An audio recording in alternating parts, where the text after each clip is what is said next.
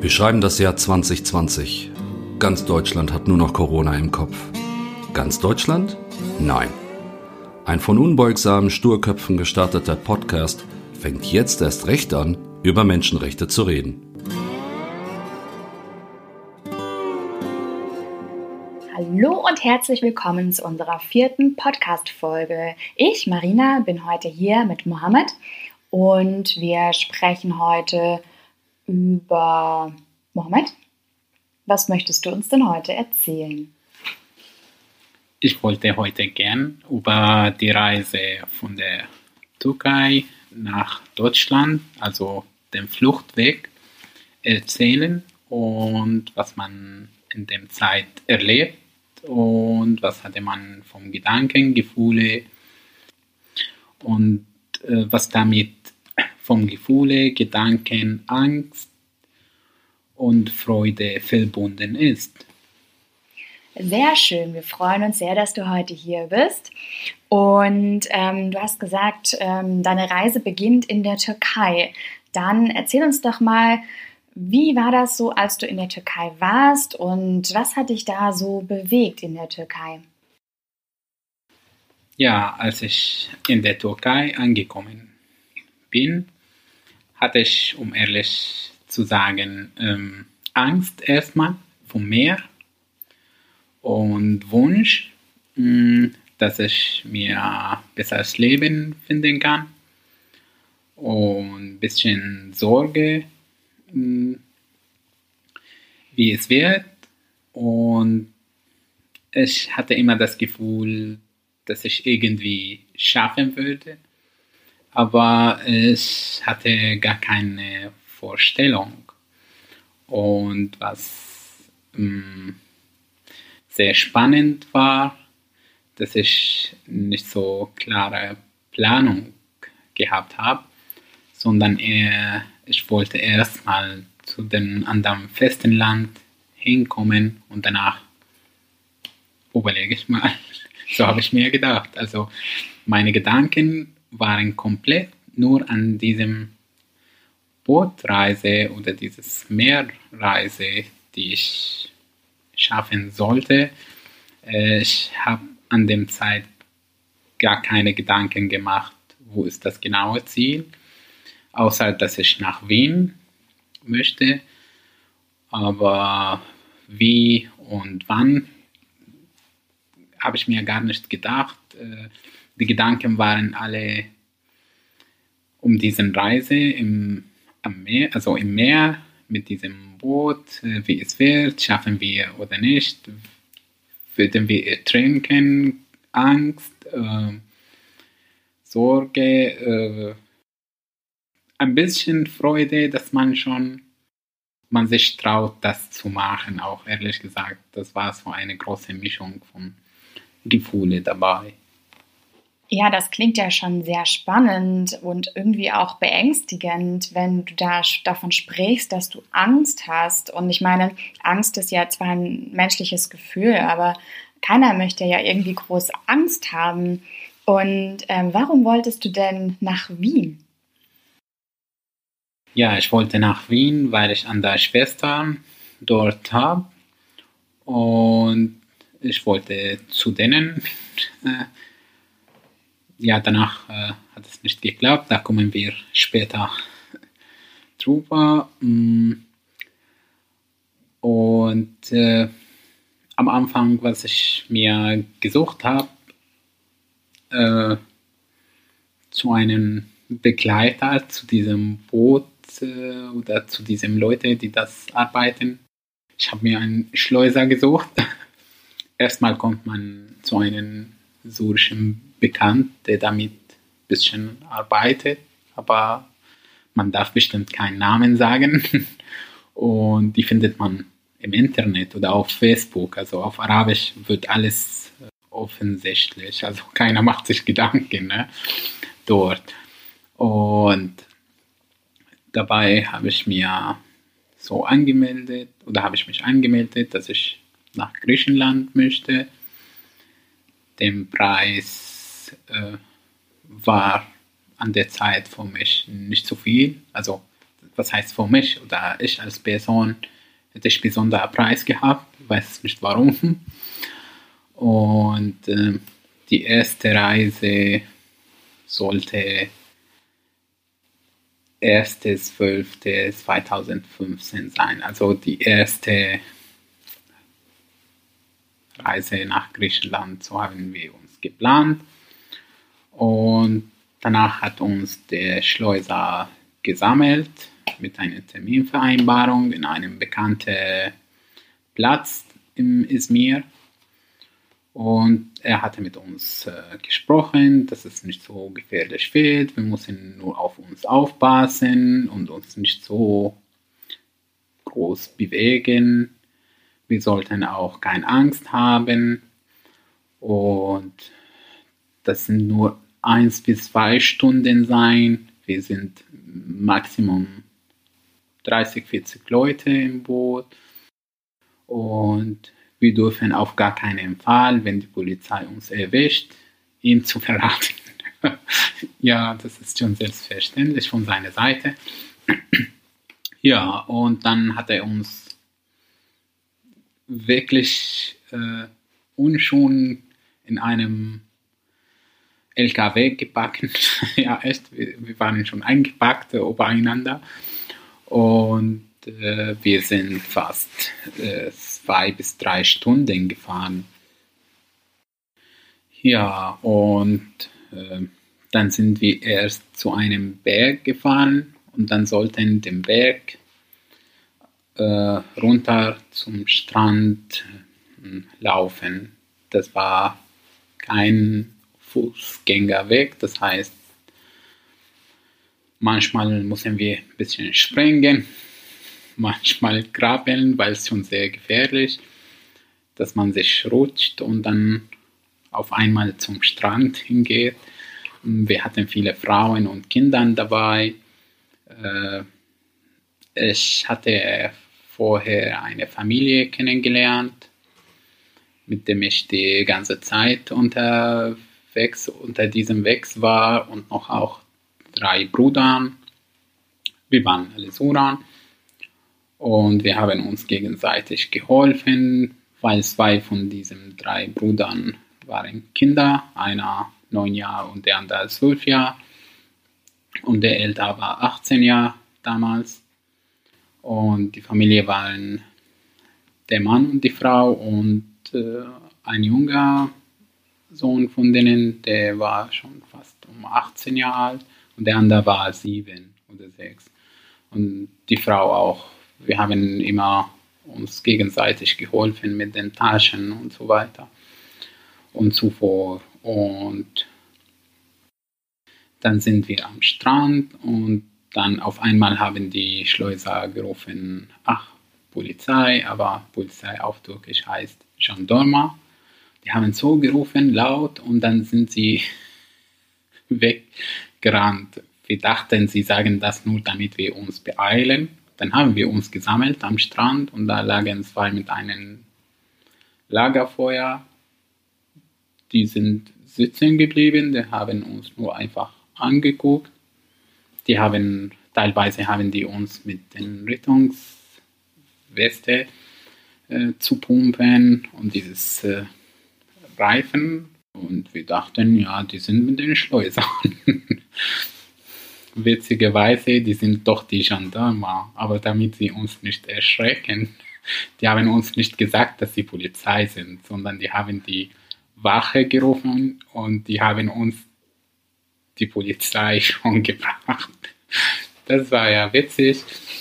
Und sie haben uns gesammelt jetzt und zu einem Zentrum von der Gendarme oder von der Polizei, also mehr Polizei, gebracht. Äh, wir haben einen Vortrag sozusagen von der Chef dort zugehört sollten, dass der Meer sehr gefährlich ist und dass wir zum Tod fahren.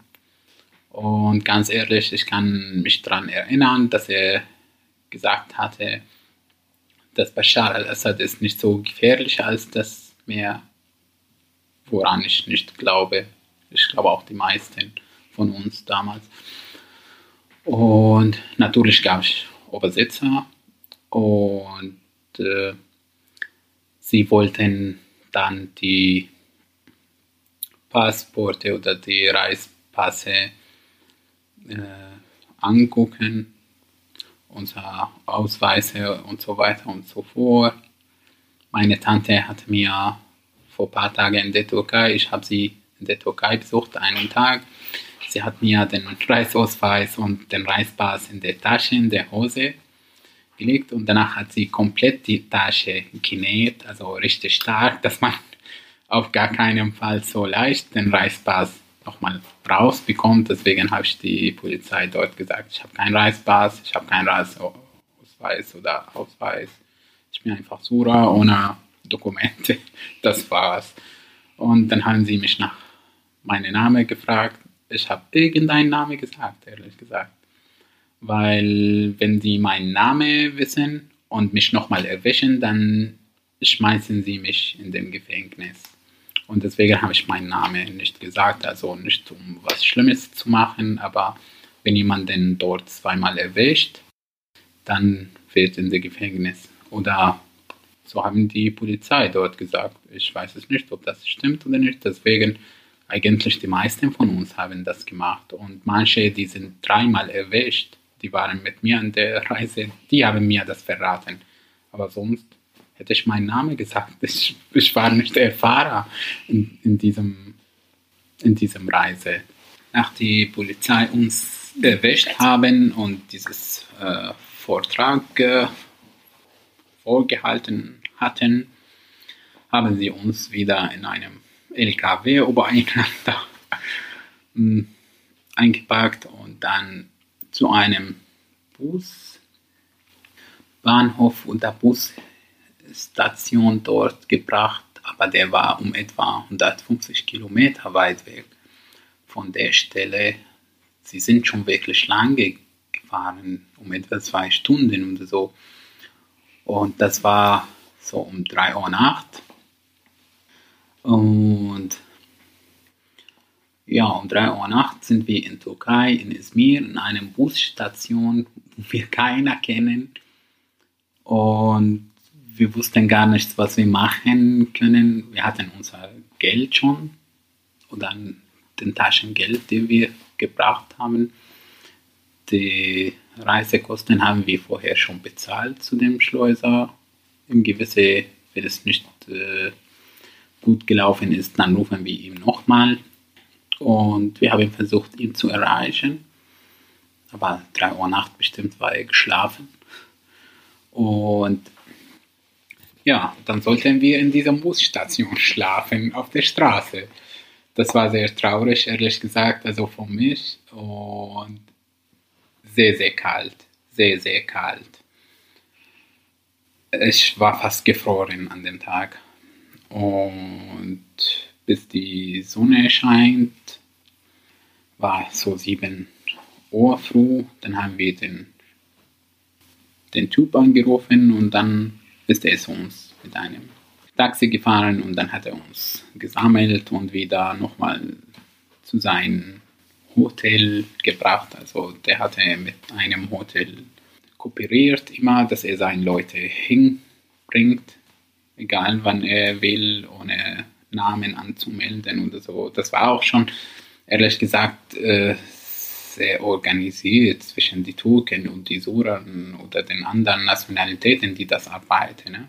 Also im Sinne nicht gut organisiert, aber sondern das sind untereinander sehr organisiert, dass sie immer schon wegfinden, was sie mit den Leuten machen. Das heißt nicht, dass diese Reise sehr sicher ist oder sicher überhaupt ist. Ja, und an dem nächsten Tag hat er mich gerufen und er hatte gesagt, er würde mich heute noch mit einem Kurs am Weg schicken. Der dauert überhaupt nicht so lange, dreiviertel Stunde und sehr sicher. Und dachte, entweder er lugt oder wird heute es stimmen. Dann sind wir um so 17, 18 Uhr mit einem Auto wieder gefahren. Wir waren auch schon ziemlich viele Leute. Diesmal auch schon zu einem Berg, aber ziemlich hoher Berg und es hat fast gedauert zwei Stunden, bis wir am Strand waren. Also nur zum Fuß waren wir zwei Stunden von dem Berg zum Strand und wir waren total überrascht, dass wir um etwa 60 Leute waren.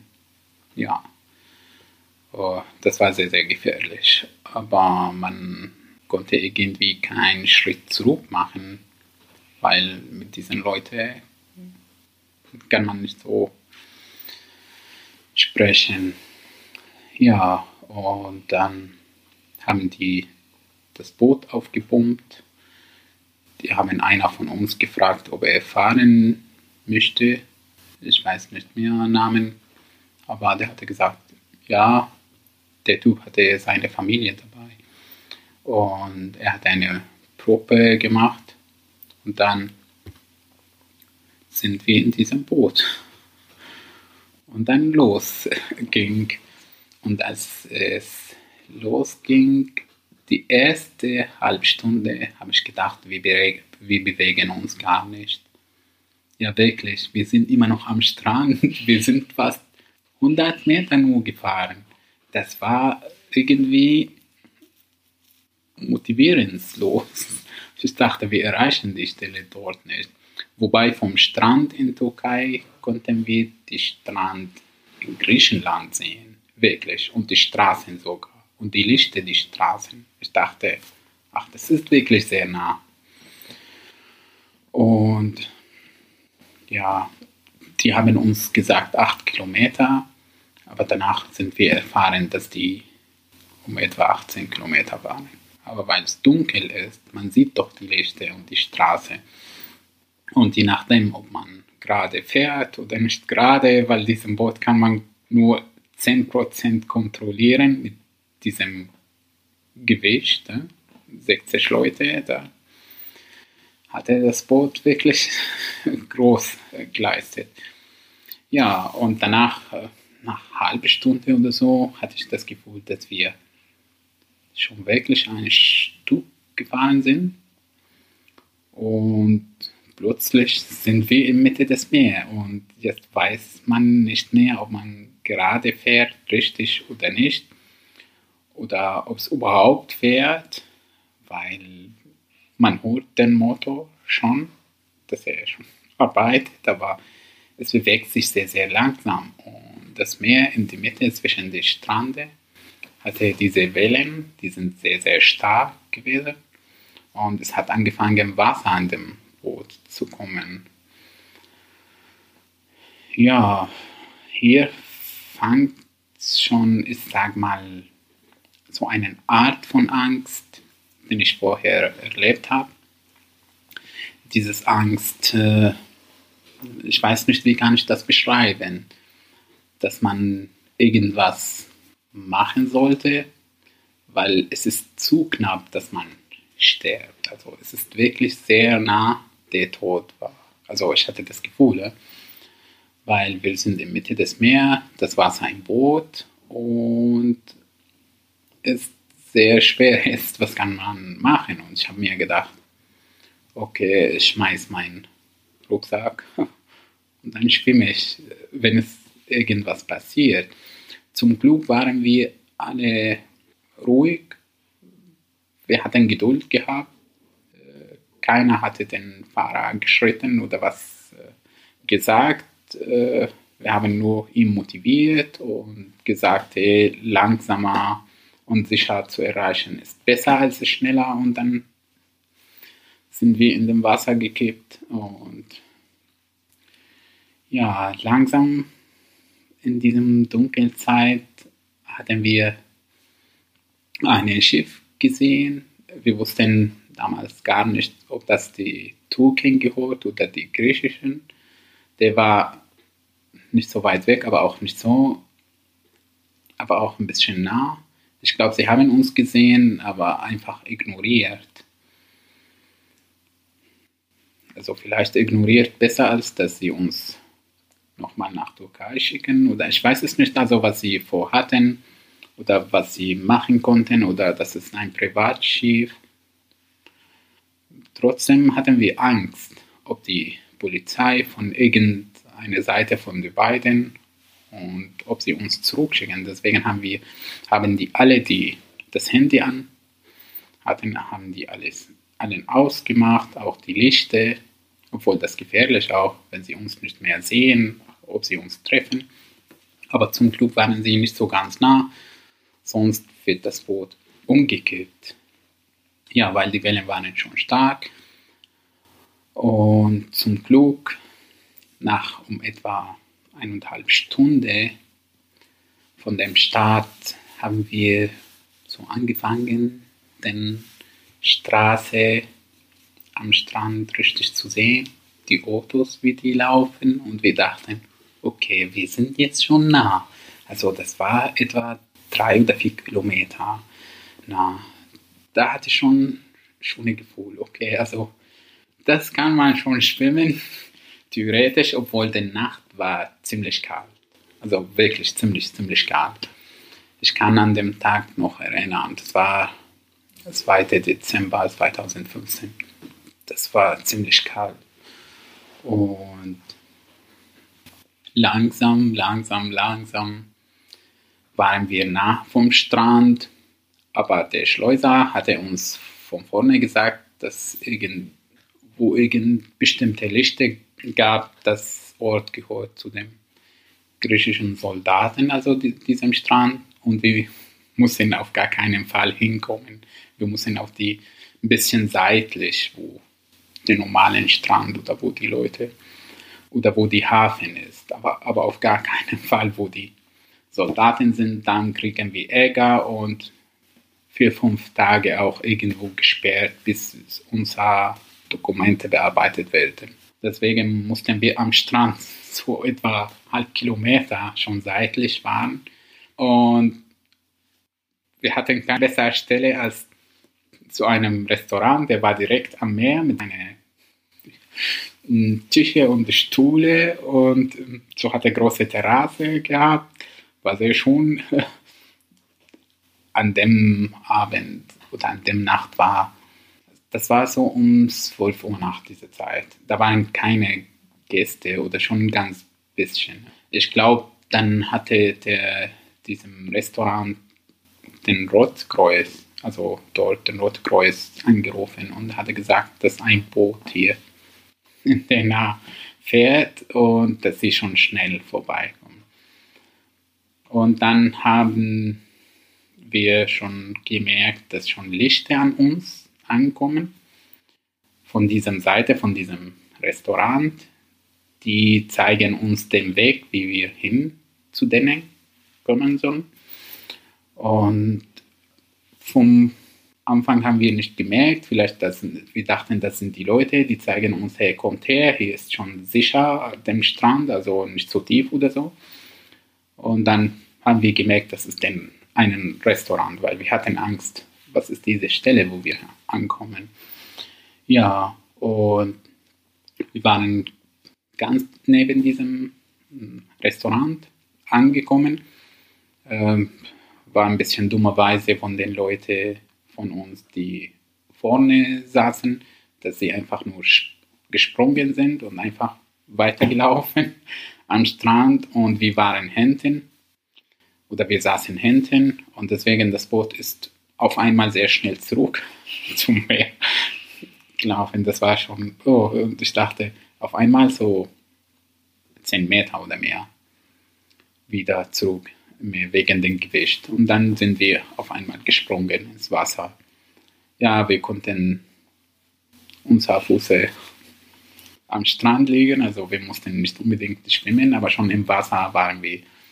Dann haben wir das Boot, wo die Frauen noch saßen und die Kinder schon zu dem Strand gezogen und waren Rotkreuz dort, die haben auf uns gewartet, die hatten auch schon Jacken und äh, trockene Klamotten, äh, alles Mögliche vorbereitet.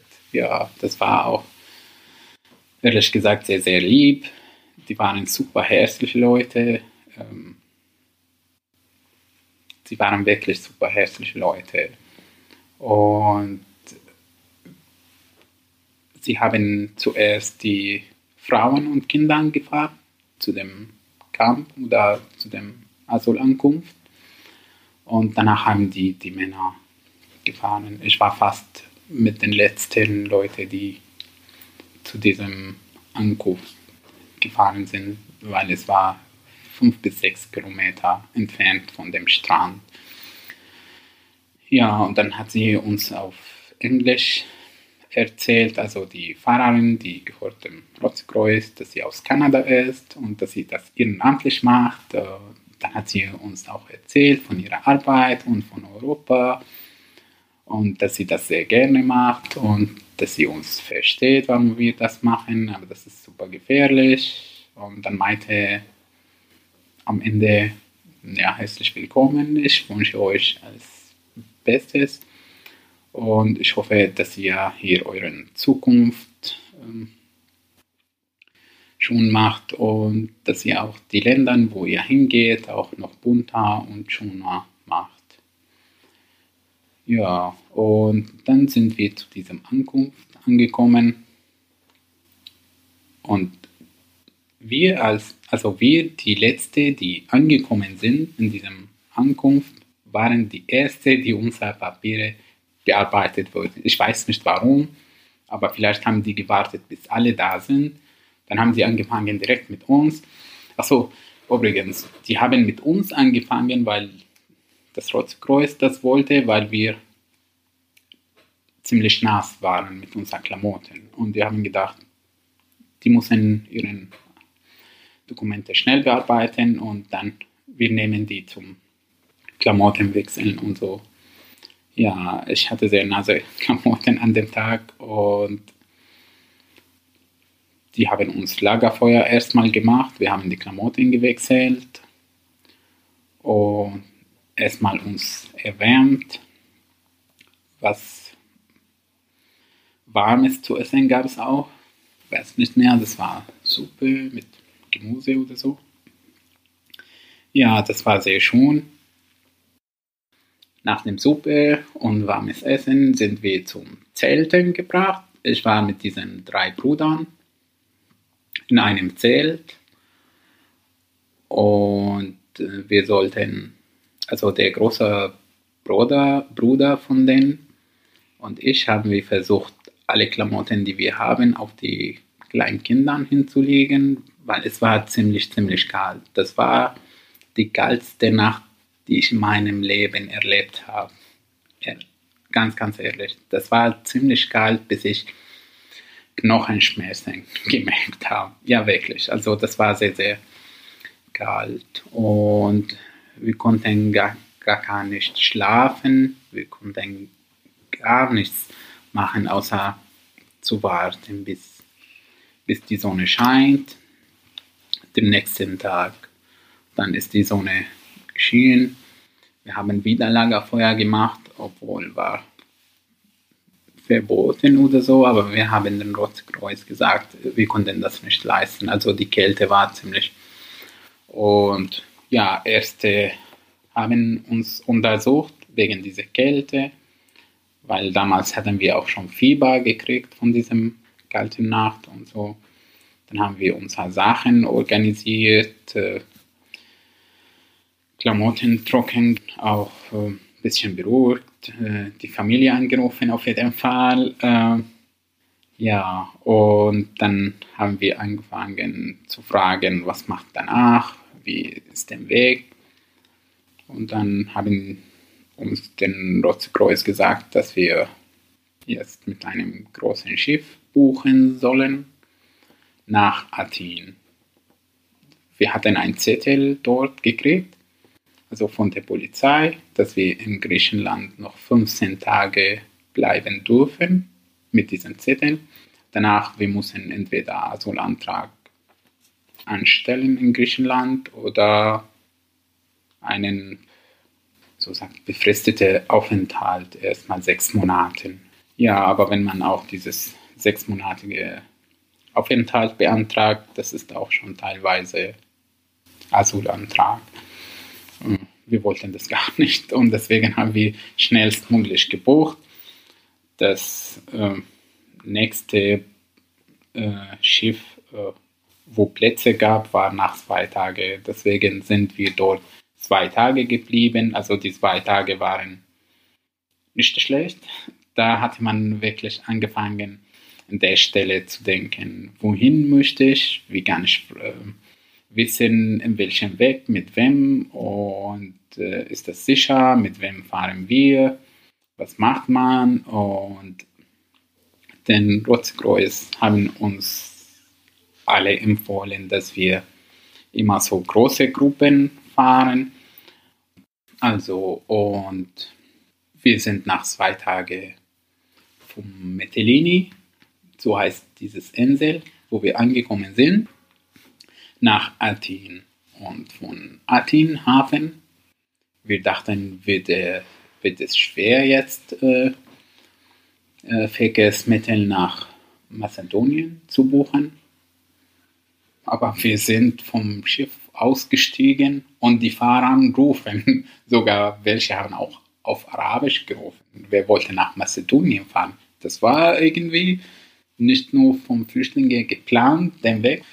Da gab es viele, ich sag mal, Arbeitsstellen, also die sind also keine offizielle Arbeitsstelle wie Busfahrern von Athen nach Mazedonien. Man bezahlt äh, den Ticket, das war 35 Euro, kann ich mir noch merken. Also von Athen nach Mazedonien Grenzen. Und dann sind wir hingefahren. Ich weiß nicht mehr, wie lange gedauert hat, aber schon bestimmt lang. Und wir sind ganz früh angekommen. Also das heißt, also wir sind Nacht im Athen, aber den nächsten Tag früh im Mazedonien-Grenzen angekommen. Und da gab es so eine Schlange von Menschen, die unendlich ist. Und wir dachten, oh Gottes Willen, wir warten zwei Tage hier bestimmt. Und dann hatte uns der Fahrer gesagt, jetzt kommt die Verteilung nach Nationalität. Also die Sura haben ihren eigene Schlange. Die gehen einfach schnell. Die Iraker, die sind Schlange, die gehen auch etwas schnell. Und die Afghanen. Alle anderen Nationalitäten. Er bleibt in diesem Platz, wo viele Leute gab mit Zelten und anscheinend sie hatten Wochen dort auch gewartet. Ja, und ich kann den Tag wirklich gut erinnern.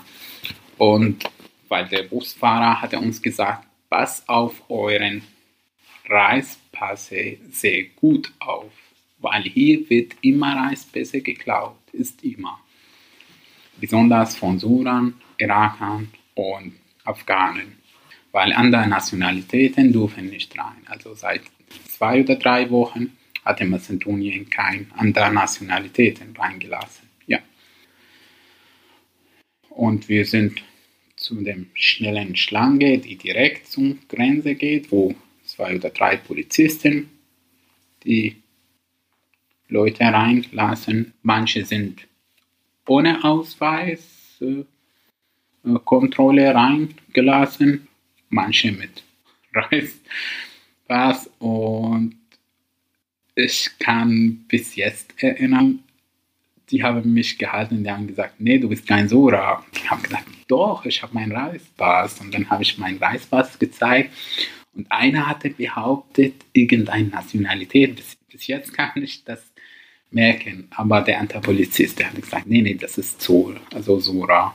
Du darfst rein. Ja, und die Gruppe, die mit mir waren, also diese Familie und diese drei Brüder, die haben gesagt, ach, wir hatten Sorge, dass du mit uns nicht schaffst. Äh, aber die haben nicht so lange mich auch kontrolliert. Die haben mich schnell reingelassen.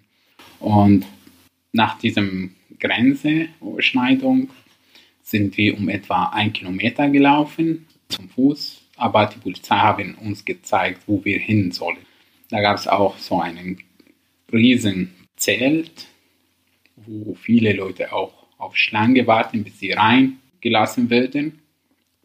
Und wir haben gar nichts, äh, wir haben gar keine Vorstellung, was uns drin erwartet. Und als wir dort ankamen, da gab Polizistin und so, sagen wir, Migranten, Beamten in dem Land oder so, die haben uns auch so einen Zettel, genauso wie im Griechenland, aber die waren nur vor drei Tagen.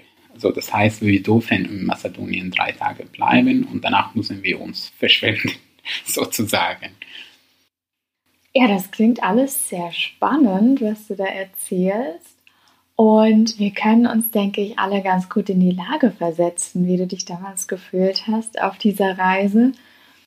Ich denke, es ist ganz wichtig, dass es solche Leute gibt wie du, die solche Sachen erzählen, weil ich denke, ganz viele Leute können sich gar nicht vorstellen, wie es sich anfühlt, ähm, auf so eine Reise zu gehen und ähm, können sich gar nicht richtig hineinversetzen in diese Leute, die sowas durchgemacht haben.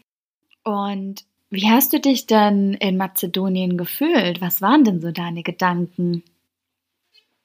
Also in Mazedonien hatten wir oder hatte ich andere Gedanken oder konnte ich anders denken. Mein Ziel war Wien, auf jeden Fall, egal wo es hinging. Und wir sind erstmal beruhigt oder ich bin erstmal beruhigt geworden. In Mazedonien hatten wir, es war die, dieses Erlaubnis vor drei Tagen in dem Land äh, schnell gekriegt, also schnell nach ein paar Stunden, drei, vier Stunden. Schnell heißt nicht zehn Minuten.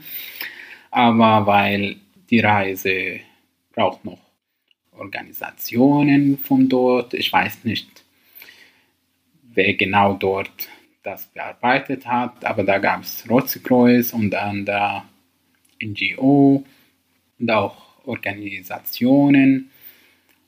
Und wir mussten immer schon warten, bis die Vorjährigen gefahren sind. Wir haben auf die Busse gewartet und weil die Mazedonien Polizisten dort sind auch 100% überzeugt, dass wir weiterfahren wollen, also nicht in Mazedonien bleiben.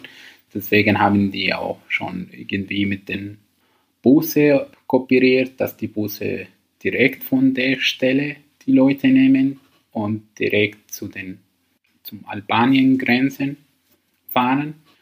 Und ja, ich weiß es nicht mehr, wie es hingefahren oder wie lange, aber das war auch nicht so lange weg, weil wir an dem nächsten Tag direkt in Albanien angekommen sind.